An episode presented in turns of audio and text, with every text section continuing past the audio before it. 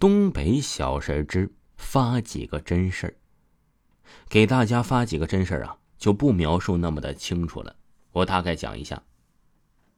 我那个远亲的二姨，并不是虚构的，是真的跟我同村。二姨的儿子跟我同岁，生日比我大几天，所以小时候经常去他家玩。上初中的时候啊，有一次放假。我在他家玩，有个邻村的妇女和她女儿来找二姨算命，说是想算一算婚姻和子嗣的事儿。结果呀，这二姨告诉这娘俩说，这女儿家呀肯定是多子多孙。当时不仅那对母女认为二姨在糊弄人，就连我都知道计划生育不让生二胎。我呀都以为这二姨是挑好听的说呢。不过第二年那个女儿啊就结婚了。嫁给了一个二婚的男人，那个男人带着两个孩子，婚后又生了一个儿子。我这才明白，二姨说多子多孙呢，可没说是亲生的。这第二件事啊，就是大概是零二年左右，我和我的哥们儿高中放暑假回村里。东北的夏天也是很热的，我俩呀就在他家睡午觉。睡了一会儿，他就听见屋子里有人走路，是那种啊急了板儿。我们当时啊，就当地对拖鞋的俗称，走路的声音，塌啦塌啦的不停的响。我哥们以为呀是谁家淘气孩子进屋了，气得不行，就从炕上坐起来骂：“再走就揍你！”骂完他就感觉动不了了。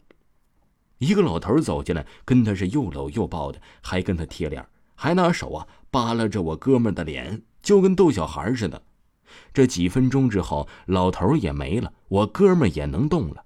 他就跟我说起这事儿了，可是我什么都不知道，睡得特别香。后来呀，我哥们就把这件事情跟他妈妈说了。他妈妈说呀，那老头其实是他姥爷，就是想来看看他。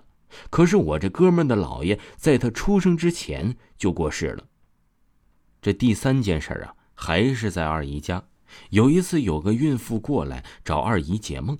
说是梦见个老太太拉着一个四五岁的小女孩要给她，她没敢接。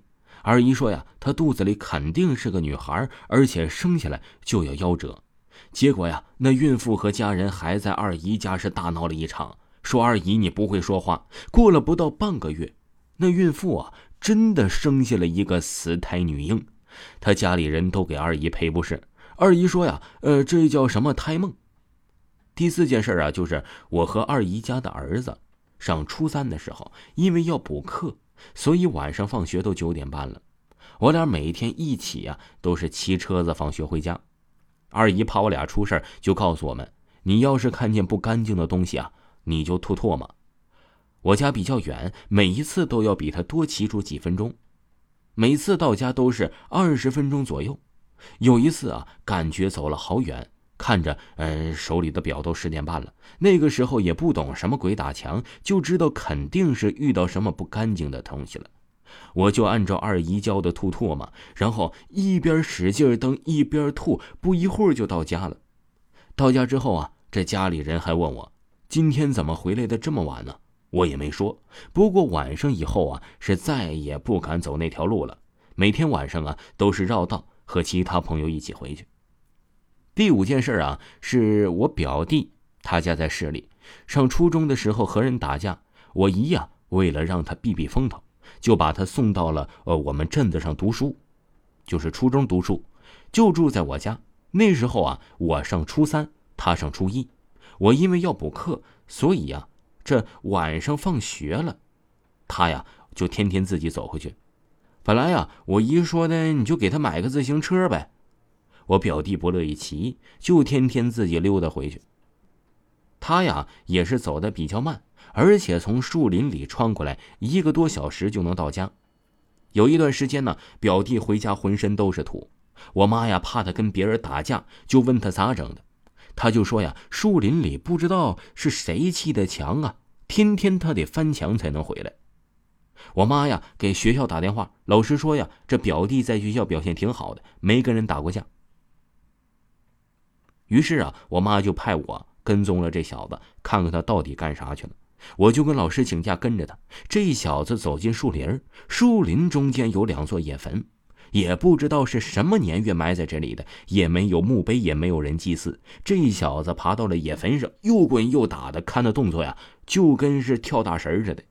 我回家就跟我妈说了，回到家问他，他还说呀是翻墙弄脏了自己的衣服。我妈就说呀，这表弟肯定是遇到不干净的东西了，就找二姨给破破。之后啊，哎，妈妈就跟她的二姨就说了，这二姨呀就把表弟接回城里上学了。之后啊，表弟就一切完好。